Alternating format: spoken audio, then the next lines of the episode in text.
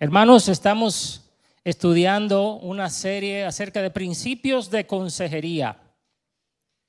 Y yo quiero hacerle una pregunta y no vean el material para ver si saben.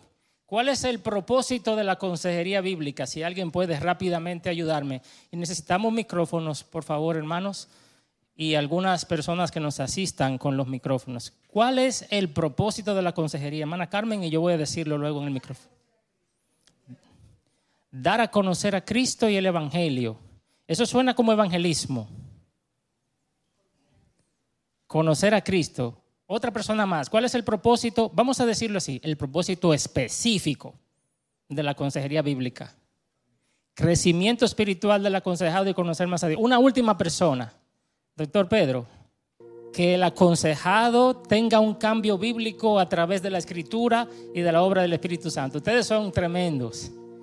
Ustedes son tremendos estudiantes, así que ya la clase casi, casi, casi está dada. Tomen su, su material de apoyo y ahí en la introducción ustedes pueden ver eh, que el propósito de la consejería bíblica, en otra manera de decirlo, en otra manera de decirlo, es ayudar a las personas a parecerse más a Jesús. Está más simple, ¿verdad? Ayudar a las personas a parecerse más a Jesús.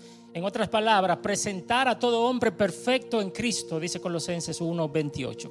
De modo, hermanos, que si la consejería tiene como propósito presentar a todo hombre perfecto en Cristo, ayudar a las personas a parecerse más a Jesús, ¿en qué ámbito o esfera de la teología ubicamos la consejería bíblica? ¿Qué más? Si ustedes no escucharon a Patricia, porque Patricia dio la respuesta, pero yo quiero saber si estamos, si todos estamos alineados. ¿En qué ámbito de la teología se encuentra entonces la consejería bíblica. La obra del Espíritu, y eso pertenece a la esfera de la santificación progresiva. A ver, dígalo conmigo, santificación progresiva. ¿Qué es lo que busca el, el consejero? ¿Qué es lo que busca el consejero? La santificación, el que el aconsejado se parezca a quién? A Cristo. Entonces eso se llama santificación progresiva. Así como el deseo del Espíritu es que nosotros nos parezcamos a Cristo, ese mismo debe ser el deseo del, del consejero. El aconsejado se parezca más a Cristo. En la obra de la salvación, aunque Dios es uno, en la obra de la santificación, aunque Dios es uno, cada persona de la eternidad, digámoslo así, funciona como un agente directo de distintos aspectos de la salvación. Por, ejemplo, la, la, palabra de Dios nos dice que el Padre concibió el plan de salvación y eligió. ¿Verdad que sí? Entonces, en la salvación el Padre elige. Pero también dice que, el, que Cristo, el Hijo, es el redentor, es decir, quien llevó a cabo la obra de salvación en sí mismo. Y el Espíritu Santo es el que aplica la obra de Cristo al ser humano. Entonces, miren ahí en pantalla cómo, aunque la, obra de la salvación es una, el Padre hace una cosa de manera directa, el Hijo hace otra y el Espíritu Santo otra de manera directa. Entonces, ¿cuál es la obra del Espíritu específica? Mire conmigo Primera de Pedro 1, 1 y 2. Primera de Pedro 1, 1 y 2. Ok, lo voy a leer yo mismo. Pedro, apóstol de Jesucristo, a los expatriados de la dispersión en el Ponto, Galacia, Capadocia, Asia y Bitinia. Oye lo que dice Pedro. Elegidos según el previo conocimiento de Dios Padre. ¿Quién elige? Por la obra santificadora del Espíritu. ¿Quién santifica? Para obedecer a Jesucristo y ser rociados con su sangre. ¿Quién limpia el pecado con su sangre? ¿Se da cuenta cómo la Trinidad en la obra de la redención, cada una de las personas hace algo específico? De manera que el cambio bíblico es una obra de Dios trino, pero específicamente de qué persona. ¿Quién es que santifica? ¿Quién santifica? Lo leímos ahora en Primera de Pedro 1 y 2. El Espíritu Santo. Entonces, la obra de santificación le pertenece directamente a cuál de las personas de la Trinidad, si se pudiera decir así. Al Espíritu Santo. La, Trinidad de Dios entera participa, pero de manera directa el agente específico es el Espíritu Santo. esa obra de santidad, de cambio, está basada en el Evangelio y requiere que el creyente use los medios de gracia que Dios le ha concedido. Mire, mire conmigo esta gráfica que puse ahí en pantalla. Y yo quiero que alguien me ayude a interpretarla rápidamente. ¿Qué usted está mirando ahí de cómo ocurre el cambio bíblico? Trata de interpretar esa gráfica y Alfredo tiene el micrófono para que usted nos ayude. O, o también aquí, Daniel. ¿Quién puede ayudarme a interpretar esa gráfica? ¿Cómo ocurre el cambio bíblico en función de lo que yo acabo de decir ahora? ¿Qué está en la base? O sea, la palabra del Señor, o sea, lo, fundamental, el, el Evangelio. El Evangelio. No digan la palabra del Señor porque la palabra del Señor es muy amplia. Dentro de la palabra del Señor está el Evangelio, que es específicamente la obra de quién. Entonces, cuando, cuando hablamos del Evangelio nos referimos a la obra de Cristo. El cambio bíblico está basado en la quién. En el Evangelio de Jesucristo. ¿Por qué podemos cambiar? Porque tenemos mucha fuerza de voluntad. Respuesta incorrecta. Porque Cristo Jesús hizo una obra completa y en base a su obra, hoy yo puedo cambiar. Ese es el fundamento. Arriba está el Espíritu Santo. ¿Quién es el Espíritu Santo en términos de la santificación? El que ejecuta. Él es el agente santificador. ¿Quién está ahí en, en el centro, chiquito? El creyente, el creyente, usted se da cuenta que el creyente está interactuando con qué? ¿Con qué está interactuando el creyente? Está interactuando con el Espíritu Santo y con el Evangelio, ¿verdad que sí? Hay flechas que dicen, pero ¿qué está a los lados del creyente? ¿Qué dice ahí a los lados del creyente? Medios de gracia. A ver, alguien que me diga algunos medios de gracia. Allá atrás, Yadira, Zuleika. En el micrófono, porfa. Leer la palabra de Dios. La palabra de Dios es uno, pero yo quiero más. La oración. Siga, la comunión entre los hermanos. ¿Cuál más? Congregarse. Bueno, eso es, eso es fruto del Espíritu. Estamos hablando de medios, cosas que Dios nos ha dejado, que cuando nosotros las practicamos, Dios imparte gracia. La obediencia es un resultado, la misericordia es un fruto. La adoración congregacional, eso sí, eso es un medio. La predicación. La, la predicación. La predicación de la palabra es un medio. La oración, ya la dijeron. Memorización, memorización de la escritura, meditación el estudio de la palabra, la Santa Cena, o sea, las ordenanzas, y le falta uno. ¿Qué estamos haciendo aquí? El, sí, el devocional. Hermano Francisco. La meditación en la palabra. Sí, ya lo dijeron aquí, sí, correcto. La enseñanza. Señor, ¿qué estamos haciendo aquí? ¿Hablando de qué estamos? Estamos hablando de la consejería bíblica. Entonces, la consejería bíblica también es que un medio de gracia. Claro, todo esto basado en la palabra de Dios y el Espíritu Santo. Entonces, miren hermanos, esto es muy interesante, fácil, pero muy interesante. A veces nosotros no entendemos qué significan los medios de gracia. Medios son formas y gracia es lo que Dios da. Si el Espíritu Santo es el agente santificador y Él es que imparte la gracia, Él utiliza medios, formas que Él mismo diseñó. Entonces, imagínese que cada medio es una porción de gracia. Entonces, usted viene hoy en la mañana a la escuela dominical. Dios tiene preparada para usted qué? Una porción de gracia a través de la enseñanza. ¿Y qué pasa con los que no vienen? Se lo pierden. En el servicio hay una porción de gracia que Dios ha preparado para nosotros a través de la adoración congregacional que incluye la predicación. ¿Qué pasa cuando nosotros no participamos de ese medio de gracia? ¿Qué pasa con esa porción de gracia? Simplemente no la tenemos. Lo mismo sucede con el grupo pequeño, lo mismo sucede con la oración. Hay gente que cree que la oración es un checklist para que Dios se sienta bien. hay gente que piensa que leer la Biblia es cumplir. Usted no lee la Biblia por cumplir. A Dios eso le hace poca cosa. Nosotros leemos la Biblia porque allí en la palabra de Dios hay una porción de qué? De gracia. Y cuando yo me expongo a la palabra de Dios, ¿qué pasa conmigo ese día? Yo recibí esa gracia. Salgo para la calle, ¿cómo estoy? Listo para enfrentar. Salga a la calle sin gracia. ¿Qué te va a pelear con el motorista? ¿Va a pelear con el carro público? ¿Va a pelear con la gente de la puerta?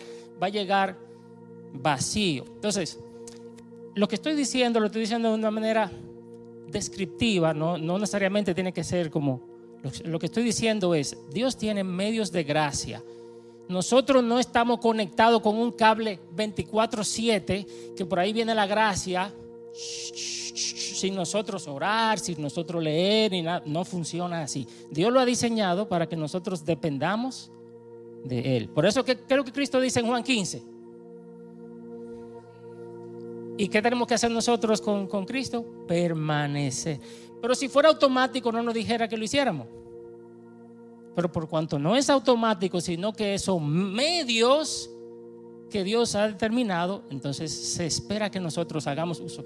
Pero vamos adelante, que hagamos uso de los medios. Ahí está, así ocurre el cambio bíblico. Y hay un pasaje en 2 Corintios 3, 16 que solamente lo voy a leer. Dice, por, pero cuando alguien se vuelve al Señor, el velo es quitado. Eso se llama conversión, ¿verdad que sí?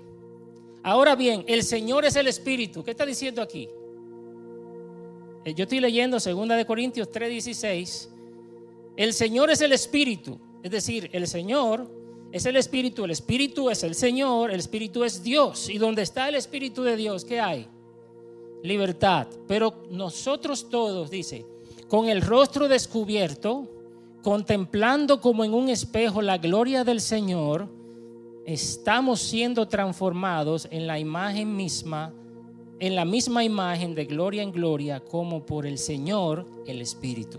En otras palabras, hermanos, ¿cómo cambia el creyente? En la medida que el creyente contempla la gloria de Dios en el Evangelio. ¿Dónde está la gloria de Dios? En la persona de Jesucristo. Y lo contemplamos al mirar la obra y la y, la persona de Cristo en el Evangelio, vamos siendo transformados de gloria en gloria. ¿A través de qué persona de la Trinidad? El Espíritu. ¿Se entendió? Bien, vamos entonces a mirar la primera parte, o el punto número uno, obras del Espíritu Santo que hacen posible que la consejería bíblica sea efectiva. Estamos hablando del, del Espíritu en la consejería. ¿Qué, ¿Qué es lo que el Espíritu Santo hace? Para que la consejería bíblica sea posible, para que la consejería bíblica sea efectiva. Y yo voy a ponerle muchos pasajes bíblicos, lo vamos a ver rápido. Por cuanto el, el Espíritu Santo es el agente santificador y por cuanto la consejería tiene como propósito la santificación, es imposible que haya algún cambio en consejería sin la operación del Espíritu Santo. Imposible.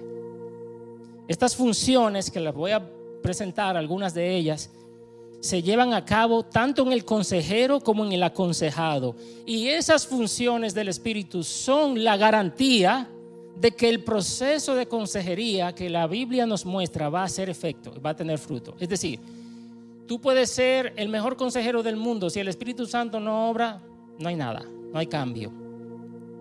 ¿Qué es lo que el Espíritu Santo hace que nos permite a nosotros ser consejeros efectivos?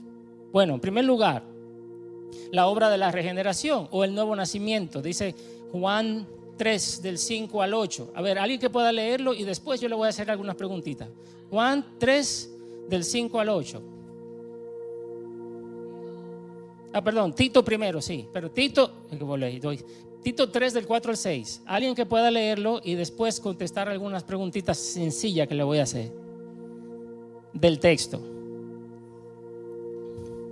Dice, pero cuando se manifestó la bondad de Dios nuestro Salvador y su amor hacia la humanidad, Él nos salvó, no por obras de justicia, ok, no por obras de justicia que nosotros hubiéramos hecho, sino conforme a su misericordia, por medio del lavamiento de la regeneración y renovación por el Espíritu Santo que Él derramó sobre nosotros abundantemente por medio de Jesucristo, nuestro Salvador. Muy bien, ahí no, no, no, sueltes el micrófono.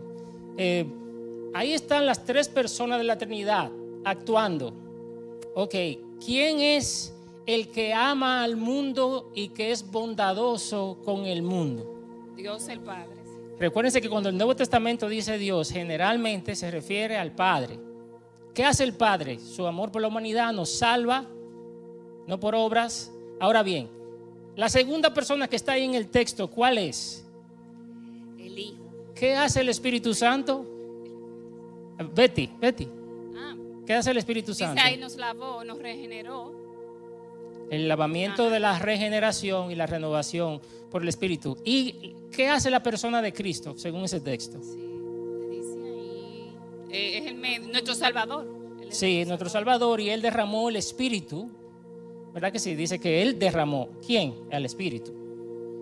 Abundantemente por medio de nuestro Salvador. ¿Se dan cuenta cómo la Trinidad completa está involucrada? Ahora, ¿qué es lo que hace el Espíritu ahí, según ese texto? Regenera, ¿verdad? Regenera. Otro pasaje eh, es, eh, Juan, ahora sí, Juan capítulo 3, versículo 5 al 8. A ver quién puede leer aquí, Ivonne. Ivonne. Yo te aseguro que quien no nazca de agua y del Espíritu no puede entrar en el reino de Dios, respondió Jesús. Lo que nace del cuerpo es cuerpo, lo que nace del Espíritu es Espíritu. No te sorprendas de que te haya dicho, tienen que nacer de nuevo. El viento sopla por donde quiere y lo oyes silbar, aunque, aunque ignores de dónde viene y a dónde va. Lo mismo pasa con todo el que nace del Espíritu. Ok, entonces, Ivonne, según el texto que tú estás viendo ahí, ¿quiénes son los únicos que pueden participar de los beneficios del reino de los cielos? Los que nacen de nuevo. Los que nacen del Espíritu. Los que nacen del Espíritu son los únicos que pueden participar de los beneficios y de entrar en el reino de los cielos. ¿Quiénes son los que son guiados por el Espíritu, que en este caso se le llama viento, es la misma palabra, viento y espíritu? ¿Quiénes son los que son guiados para acá y para allá? Los que nacen del Espíritu. ¿Se dan cuenta qué está diciendo ese pasaje? El Espíritu Santo guía a los creyentes, así como el viento que tú oyes su sonido, pero tú no sabes de dónde va ni a dónde viene, así son los nacidos del Espíritu Santo o los nacidos del Espíritu. En otras palabras, amados, en consejería solamente pueden cambiar los creyentes. Ahora sí tiene una implicación. ¿Qué pasa con los inconversos? ¿Podemos darle consejería a los inconversos? La semana pasada el pastor Saladín hacía esa pregunta. ¿Cuál es la respuesta? ¿Qué tipo de consejería se le puede dar al inconverso? A, ver, Mari- Marisela. Dice Marisela, una consejería evangelística. ¿Por qué? Porque si va a haber un cambio bíblico, ¿qué tiene que tener esa persona? El Espíritu Santo. Ahora, pudiera yo, y mire, yo he hecho eso muchas veces. De hecho, he ganado para Cristo muchas personas en consejería. He comenzado con un inconverso y termina siendo creyente. La pregunta es, un inconverso que muestra un cambio en el proceso de consejería, pero todavía no ha nacido de nuevo. Digamos que él era muy grosero con su esposa y a través de las escrituras, aunque todavía no, no se ha convertido, comienza como que a ser más suave, más gentil. Y él comienza a hacer algunos cambios. Esos cambios glorifican a Dios. Es una pregunta. ¿Esos cambios glorifican a Dios? No. Yo no estoy diciendo que el cambio no es bueno desde el punto de vista moral. Tienen que aprender a coger las palabras. Lo que yo estoy diciendo es si el cambio glorifica a Dios. ¿Ustedes saben por qué no glorifica a Dios? Porque el cambio no está siendo obrado en el poder del Espíritu Santo. La persona está cambiando, perdón, perdón, ya, ya voy. La persona está mostrando algún cambio a partir de una comprensión intelectual de lo que tú le estás diciendo. Es decir, sí, está bien, pero la gloria, lo que glorifica a Dios es cuando es una obra hecha en el corazón. A través del Evangelio en el poder del Espíritu Santo. Puede ser que esa persona esté así por un tiempo, pero si deja de ir a la consejería y sigue viviendo igual, ¿qué puede pasar con esa persona? Puede volver a practicar lo mismo. Una pregunta por aquí. O una observación, como sea. Una pregunta. No, no pudiera ser que esa persona, porque Dios obra salvación eh, en unas personas en un instante, en otras personas le va revelando eh, paulatinamente la luz del Evangelio. Y es cierto que si esa persona está haciendo eso en su propia fuerza, "Ay, voy a hacer esto aunque me muera, es una obra que no glorifica a Dios. Pero si es fruto de que esa persona está comenzando a ver en esa consejería la luz del Evangelio, entonces la gente dice, wow, desde que él está recibiendo consejería bíblica, esta persona está evidenciando un cambio. Y Sí. puede ser que esté en el camino, solo Dios lo sabe, pero puede ser que esté en el camino hacia una a un nuevo nacimiento. Es correcto, solo que como nosotros no sabemos si esa persona ya nació de nuevo, no pudiéramos decir, esa es una obra netamente del Espíritu, es una obra que él está haciendo. Como, es por ejemplo, hermanos, perdónenme, es como los hermanos, la gente que va a visitar a un terapeuta, a un terapeuta familiar, a un psicólogo, a un que no es ni siquiera creyente. Ese psicólogo o ese terapeuta le da algunas pautas y esa persona comienza a, a manifestar algún cambio. ¿Ese cambio es malo? No. Lo que yo estoy diciendo es si glorifica a Dios. La respuesta es no. Porque la, solo glorifica a Dios la obra del Espíritu. Déjeme avanzar. Déjeme avanzar. Rapidito, yo creo que eh, el hecho de yo tener el Espíritu Santo en mi vida, el cambio que el Espíritu Santo quiere producir es que yo glorifique a Dios. Entonces eso me va a llevar a hacer cambio. Cuando una persona no tiene el Espíritu Santo, ese cambio lo está haciendo por beneficio de él. No está pensando en, glorificar a Dios. Sino yo voy a cambiar para que mi esposa me trate mejor. Sí, puede haber muchas razones, puede haber muchas razones, pero el punto es que es un- una obra de Dios. Acuérdense, estamos mirando qué es lo que hace el Espíritu Santo para hacer posible la consejería. Número dos, el Espíritu Santo habita en el cristiano. Se llama la presencia o morada del Espíritu Santo en nosotros. Dice así, entonces yo rogaré al Padre, esto es Jesús, y les dará otro consolador. La palabra ahí, otro consolador, habla de otro de la misma especie, del mismo tipo. El Espíritu Santo que Cristo iba a enviar era como Él, en ese sentido, otro consolador. Y la palabra consolador es la palabra paracletos, quiere decir alguien llamado en auxilio de otro. Es un asistente espiritual cuyo papel es ofrecer asistencia, socorro, apoyo, alivio, defensa y orientación. Un consejero divino. Eso es lo que Jesús está diciendo ahí un consejero divino. Dice, Él dará otro consolador. ¿Para qué? Para que esté con ustedes para siempre. El Espíritu Santo mora en el creyente para cuándo? ¿Hasta cuándo? Hasta siempre. El Espíritu de verdad, dice, a quien el mundo no puede recibir. Él es el Espíritu de verdad. No puede recibirlo porque ni lo conoce, ni lo ve, ni lo conoce, pero ustedes sí lo conocen porque mora con ustedes y estará en ustedes. Es decir, el Espíritu Santo nos fue dado por Cristo para que esté con nosotros siempre. ¿Qué más? Ah, dice Juan 14, 25, un poco más abajo. Esto se está desconectando cada vez. Mire este pasaje, versículo 25. Estas cosas les he dicho estando con ustedes, pero el consolador, el paracleto, el ayudador, el consejero, ¿quién es? El Espíritu Santo, a quien el Padre enviará en mi nombre, Él les enseñará todas las cosas y se las recordará. Fíjense qué interesante para la consejería. ¿Qué hace el Espíritu Santo en la consejería? Según ese texto. Tómenlo en cuenta. Enseña y recuerda todas las cosas. Juan 16, versos 7 al 8.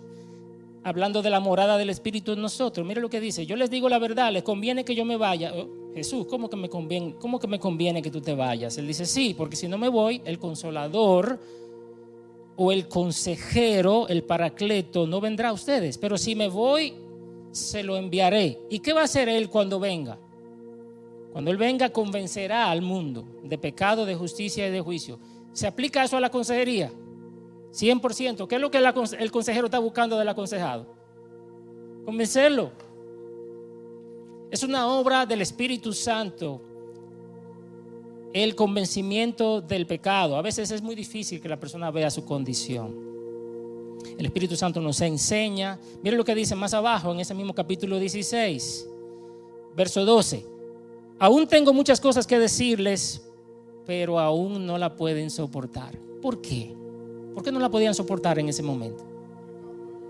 Porque no tenían el Espíritu Santo y Cristo no había todavía resucitado. Pero cuando Él, es decir, ¿quién Él? El Espíritu de verdad venga, ¿qué hará? Los guiará toda la verdad, porque no hablará por su cuenta, sino que hablará todo lo que oiga y les hará saber lo que habrá de venir. Y miren lo que dice el último versículo, Él me glorificará. ¿Qué hace el Espíritu Santo en la consejería? Apunta al aconsejado hacia Jesús. Un consejero que da mucho consejo y no lleva a la persona a Jesús no está aconsejando en el Espíritu. La consejería tiene que tratar de llevar a la persona a quién? A la persona de Cristo. El Espíritu Santo apunta hacia Cristo. Una tercera obra que hace el Espíritu Santo es habilitarnos. El Espíritu Santo nos habilita, nos da el poder y también nos da dones espirituales. Mira lo que dice Romanos 8. Este pasaje es tremendo. No tenemos tiempo para verlo tan detallado, pero mira lo que dice Romanos 3, 8, 13.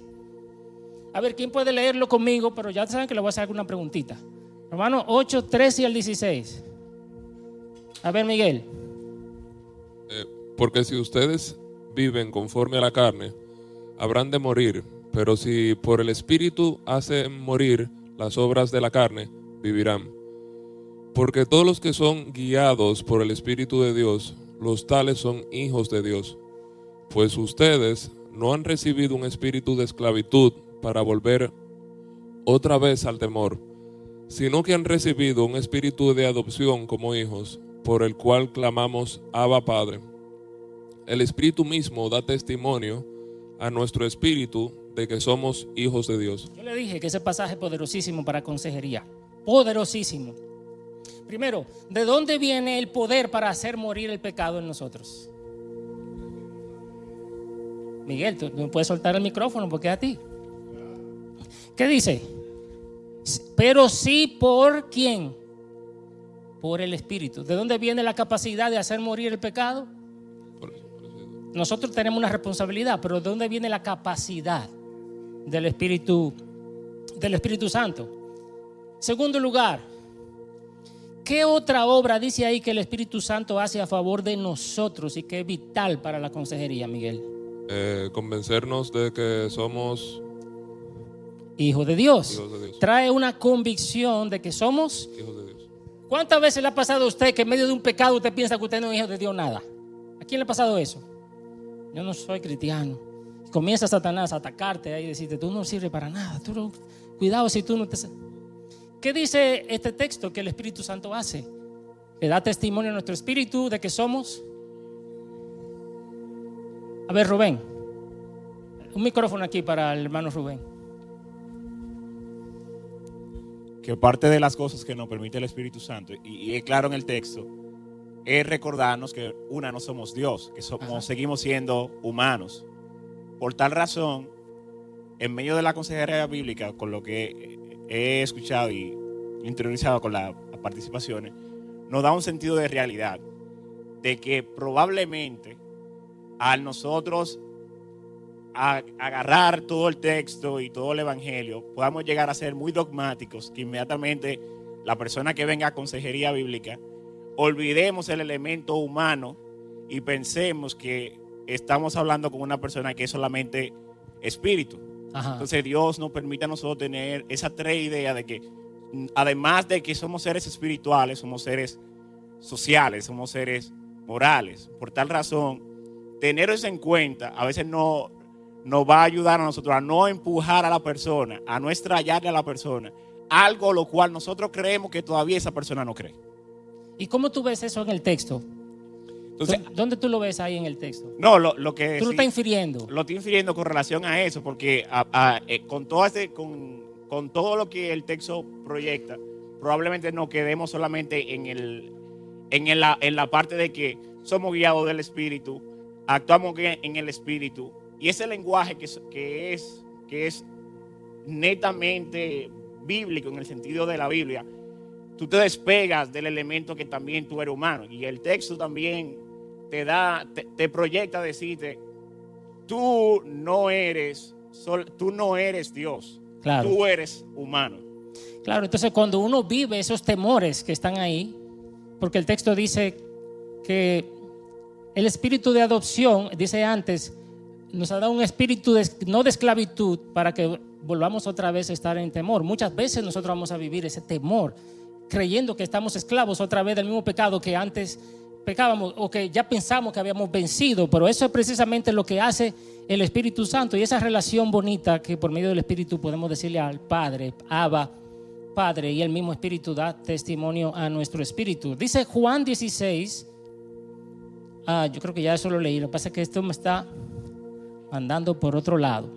Entonces, en, en tercer lugar, estamos viendo la habilitación del Espíritu. Dice Hechos 1.8. ¿Quién sabe lo que dice Hechos 1.8? Ahí está en en pantalla. Sí, José. Cristo, antes de subir al cielo, la, último, la última promesa que hizo fue que íbamos a recibir poder. Poder para ser sus testigos. Ajá. Eh, y en el contexto apostólico era Jerusalén, Judea, Samaria y hasta los confines de la tierra. O sea, que la obra que Cristo hizo en la tierra durante esos tres años de vida pública que tuvo, iba a continuar a través de su iglesia y se iba a extender a todo el planeta. O sea, a cada punto de la tierra, hasta el último rincón del planeta, esa obra de Cristo se iba a extender. Pero no era una obra humana. Dice, ustedes van a recibir poder. Poder. Un poder que yo le voy a dar a ustedes para ser mis testigos. Y ese poder se comprueba en Pentecostés, en Hechos 2, que es el poder del Espíritu Santo. Así es. Pero eso es vital para la consejería porque tú no puedes aconsejar en la carne. Usted aconseja en el poder del Espíritu. Usted puede ser un testigo de Cristo a los confines de la tierra. Dice, el siguiente pasaje está en 1 Corintios 12 y es el texto de los dones espirituales. Y lo voy a leer bien rápido porque se me va el tiempo. Hay diversidad de dones, pero el Espíritu es el mismo. Hay diversidad de ministerios, pero el Señor es el mismo. Hay diversidad de operaciones, pero el Espíritu, el mismo Dios, el que hace todas las cosas en todos. Pero a cada uno se le da la manifestación del Espíritu para el bien común. En otras palabras, el Espíritu Santo también le da al consejero y, y al aconsejado dones espirituales. El número, número cuatro, la cuarta obra es la llenura. La llenura del Espíritu y el fruto del Espíritu hacen posible la consejería. No se embriaguen con vino, con lo cual hay disolución, sino sean llenos del Espíritu. Efesios 5, 18. Y mire Gálatas 5, 22. El fruto del Espíritu, ¿qué hace el Espíritu en la persona? Produce un fruto que es amor, gozo, paz, paciencia, benignidad, bondad, fidelidad, mansedumbre, dominio propio. Esto lo hace el Espíritu Santo y por cuanto Él hace esto, nosotros podemos esperar que el carácter de una persona cambie. ¿Por qué puedo yo dar consejería con esperanza? ¿Por qué yo puedo dar consejería con esperanza? Porque el Espíritu Santo habita en una persona a la que me estoy dando el consejo y va a ir obrando este cambio, la llenura, el fruto del Espíritu Santo, el control del Espíritu Santo sobre la persona. En quinto lugar, y esta es la última, el Espíritu Santo intercede. Esta es la quinta obra. Intercede. Oiga, qué lindo eso. A veces como consejero, muchas veces yo me he encontrado sin, sin nada que decir. Como que, ¿qué es lo que yo le voy a decir a esta persona? Y yo sé que la persona viene en 15 minutos y todo yo, ay, ay, Dios mío. ¿Cómo voy a enfrentar este caso? Pero el Espíritu Santo intercede por nosotros. Dice Romanos 8:26, de la misma manera también el Espíritu nos ayuda en nuestra debilidad. No sabemos orar como, como debiéramos, pero el Espíritu mismo intercede por nosotros con gemidos indecibles. Y aquel que escudriña los corazones sabe cuál es el sentir del Espíritu porque Él intercede por los santos conforme a la voluntad de Dios. Ahora bien, hermano, hab- habiendo visto estas cinco cosas, número dos, vamos a ver cómo el Espíritu Santo habilita al consejero y al aconsejado, y aquí yo lo que estoy es resumiendo. Esta figura que está en pantalla no es original mía, sino que es de Eric Johnson, y él describe la consejería como un triálogo, no un diálogo, sino un triálogo. Un diálogo entre dos personas, un triálogo entre tres personas. La consejería, como Dios, como el Espíritu Santo es el consejero principal, entonces Él está en medio. Si se fijan, ahí está el Espíritu Santo arriba. El Espíritu Santo interactúa con el consejero y el consejero con el Espíritu. De la misma manera, el Espíritu Santo interactúa con el aconsejado y el aconsejado con el Espíritu. Y esa relación es la que permite que el consejero y aconsejado interactúen entre sí. Por eso se llama un triálogo. ¿Cómo capacita el Espíritu Santo al consejero? Lo que yo voy a poner ahora aquí simplemente es un resumen de todos los pasajes que ustedes vieron anteriormente. Y ustedes lo tienen en sus notas. Primero, el Espíritu Santo le da dones al consejero para ministrar con poder ayuda al consejero a entender y a aplicar la palabra correctamente.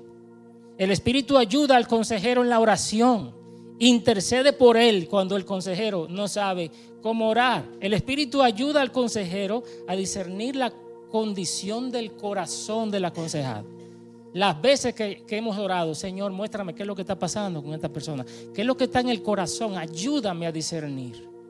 El Espíritu Santo también potencializa y perfecciona las habilidades y las herramientas del consejero. No las rechaza, sino que las potencializa.